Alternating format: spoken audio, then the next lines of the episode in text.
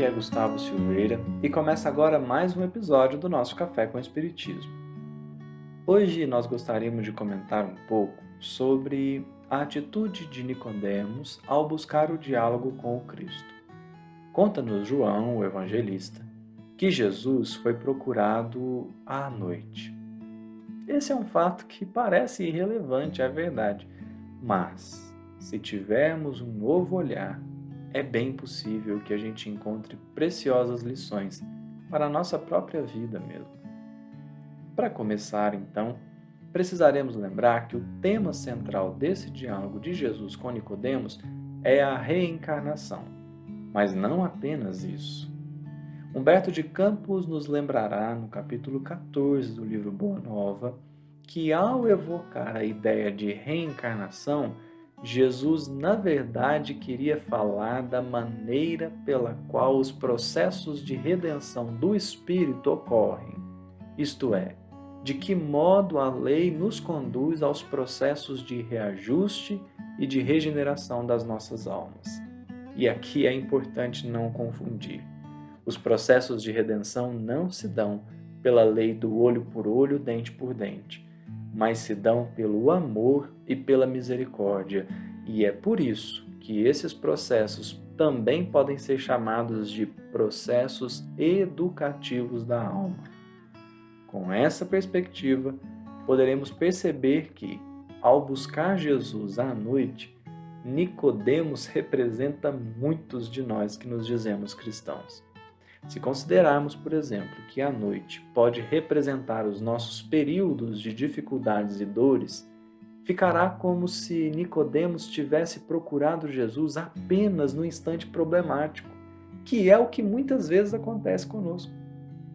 Nesse sentido, nós gostaríamos de observar duas coisas. A primeira é a ação de Jesus perante Nicodemos, e a segunda é pensarmos assim: qual exatamente o problema em se buscar Jesus apenas nos instantes de dor e angústia?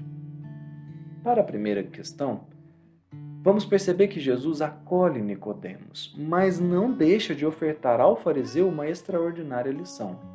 Jesus o recebeu, conversou com ele, o escutou e ensinou sem alterar-se, sem nenhum julgamento. Ou seja, dentro do que estamos propondo aqui, poderemos naturalmente concluir que Jesus nunca faltará com o auxílio de que nos fazemos credores, porque Jesus ama de maneira pura e jamais faz barganhas ou pede algo em troca.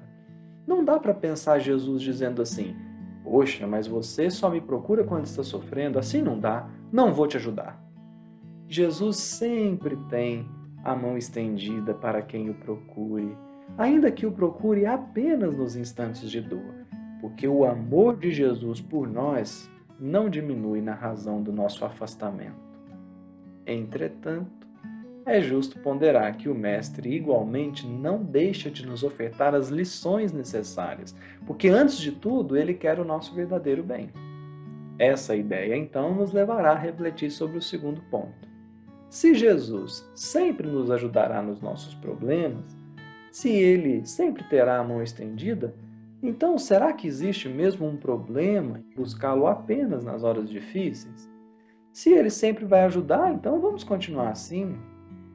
Olha, não sei você, mas uma companhia como a de Jesus, eu acho que eu gostaria de tentar a todo momento.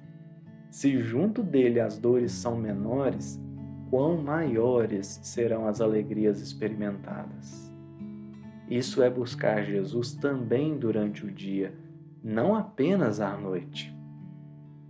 Mas ainda gostaríamos de trazer uma outra visão sobre esse assunto. É que se buscamos Jesus apenas na hora de dor, nós estaremos sempre na posição da criança que pede sem intentar maturidade, sem pretender crescimento. Por outro lado, se buscamos Jesus a todo instante, seja em momentos de dor ou de alegria, de felicidade ou de tristeza, então vamos como que ampliando as nossas capacidades de percebê-lo. Vamos aprimorando a nossa sensibilidade, abrindo mais o nosso coração e assim poderemos com mais facilidade e mais sinceridade sentir a ação incessante de Jesus. Jesus está sempre conosco, mas é preciso que nos esforcemos para senti-lo, como se fosse mesmo um exercício da nossa alma, por vezes tão abafada pelas obscuridades da matéria, mas que com o treino, com a perseverança em perceber a ação do Mestre, vamos como que rompendo essas barreiras e percebendo Jesus conosco. Se o meu relacionamento com Jesus se resume a situações de dor, então será sempre um relacionamento de mim para com Ele baseado no interesse. E isso me fecha para a percepção. Se eu olho para Jesus apenas com interesse, eu não consigo percebê-lo de verdade. Mas, se busco sentir a presença e a companhia de Jesus em todos os dias, em todas as horas, aí sim eu consigo perceber na dor a oportunidade de testemunho, de reajuste. E aí eu consigo crescer, consigo acerenar meus ímpetos inferiores para que as claridades do Evangelho possam me apontar a direção a seguir. É importante que confiemos em Jesus, rogando-lhe o auxílio para suportar os testemunhos que a vida nos convoca. Não há problema nenhum nisso. Todavia, urge reconhecer que não basta confiar no Mestre, é preciso igualmente que o Mestre possa confiar em nós. Para isso, no entanto, precisaremos transcender as barreiras do interesse e, sinceramente, nos aproximarmos do Cristo. Busquemos Jesus a todo instante, abrindo nosso coração para que o Evangelho nos oriente a caminhada, e isso nos conferirá mais condições de verdadeiramente perceber nas dificuldades da vida aqueles mesmos processos de regeneração e redenção que Humberto de Campos nos traz no livro Boa Nova.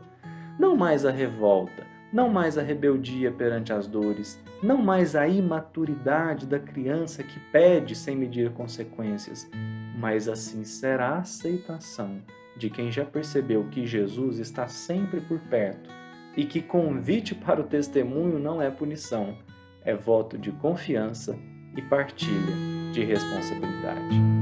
Muito obrigado a todos e até o próximo episódio do Café com Espiritismo.